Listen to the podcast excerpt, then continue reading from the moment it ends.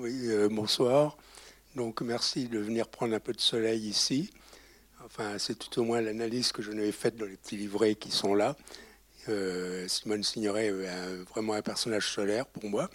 Mais bon, euh, on parle de soleil cette semaine. On en parlera avec Geoffroy Ratwis qui malheureusement devait venir présenter avec Louis le film ce soir, mais qui fera quand même sa conférence jeudi à l'Institut municipal sur le mythe solaire. Et puis, euh, ceux qui veulent se déplacer, nous avons un film à Douai-la-Fontaine, au Mystère des Falins, euh, vendredi, euh, Mune, le gardien de la Lune. Mais le soleil joue aussi un rôle, et le chaos également. Un film intéressant à découvrir pour, à partir de 7 ans, disons. Et puis, dans une semaine, le vendredi d'après, on a une soirée compte euh, au siège de l'association Ciné Légende. Donc tous les renseignements sont dans le livret sur Internet. On compte sur vous. Merci. Donc euh, avant le film, euh, vous dire très très peu de choses sur le film lui-même. Parler du réalisateur par contre, ça c'est possible. Donc le réalisateur Jacques Becker, 1906-1960.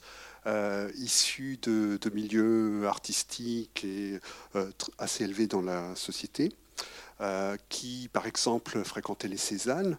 Et chez les Cézannes, bon, outre cette admiration qu'il a vouée aux peintres qui arrivaient à peindre malgré cette paralysie qui affectait ses, bras, rencontre avec un certain Renoir.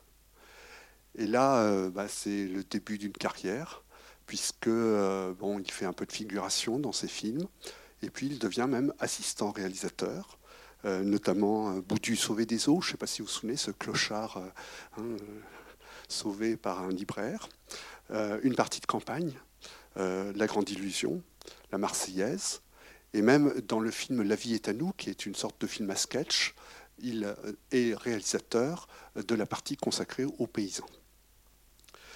Et euh, ensuite, il va réaliser ses propres films, 13 longs métrages, donc pas tant que ça, mais quand même une œuvre très conséquente et très importante dans l'histoire du cinéma. En 1943, Goupy Main Rouge, et c'est un film qui euh, évoque une communauté villageoise, paysanne, complètement à contre-courant de ce que le régime de Pétain voudrait dire des paysans, comme euh, les hommes du retour à la terre sur lesquels la France pourrait s'appuyer. En 1945, euh, Falbala, et là c'est un autre milieu. Et on voit déjà un intérêt chez lui pour les milieux, ce qu'on appelle.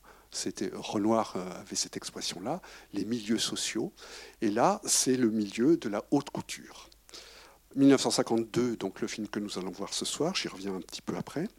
1954, euh, Touchez pas au Grisby, avec Gabin, ça sera bon pour Gabin un film qui lui permettra de euh, sortir d'une sorte de traversée du désert, d'après un roman euh, de série noire. Et là, c'est le milieu des gangsters. Et ce milieu des gangsters montré avec une certaine humanité. Et puis en 1960, chez Numer Patou, bien sûr, Le Trou sur le milieu carcéral.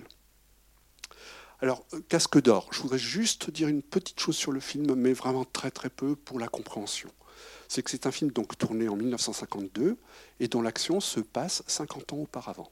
Voilà, c'est tout ce que je veux dire. Mais après, je voudrais parler un petit peu de l'art de Jacques Becker, parce que je pense que ça peut vous surprendre, vous décontenancer. Euh, c'est un art, euh, je dirais, assez particulier, euh, et en même temps, un art qu'on a qualifié facilement de français. Facilement, parce que bon, c'est vite dit, hein, il est français, bon, de dire que c'est un art français, d'accord. Bon. Euh, c'est des personnages et effectivement dans un milieu. Mais des personnages qui ne se réduisent pas, qui ne se résument pas leur appartenance au milieu, avec un souci de réalisme extrêmement important.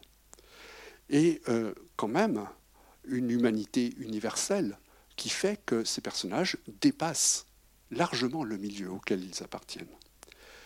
Et une chose très importante pour lui, il le dit, pas de jugement sur ces personnages. Ce que je voudrais prouver, dit-il, c'est qu'il n'y a rien à prouver. Et je m'efforce de rester un observateur.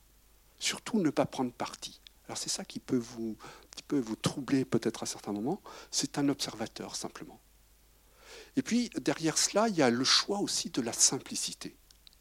Le choix euh, du réalisme. On sait que euh, l'auteur réaliste, c'est celui qui s'efface derrière ce qu'il montre. Euh, il dit que le moindre détail qui serait superflu ou même suspect détruirait la valeur de l'ensemble.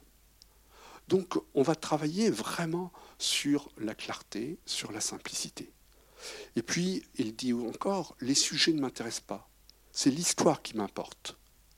Et euh, l'histoire avec les personnages, qui deviennent mes personnages.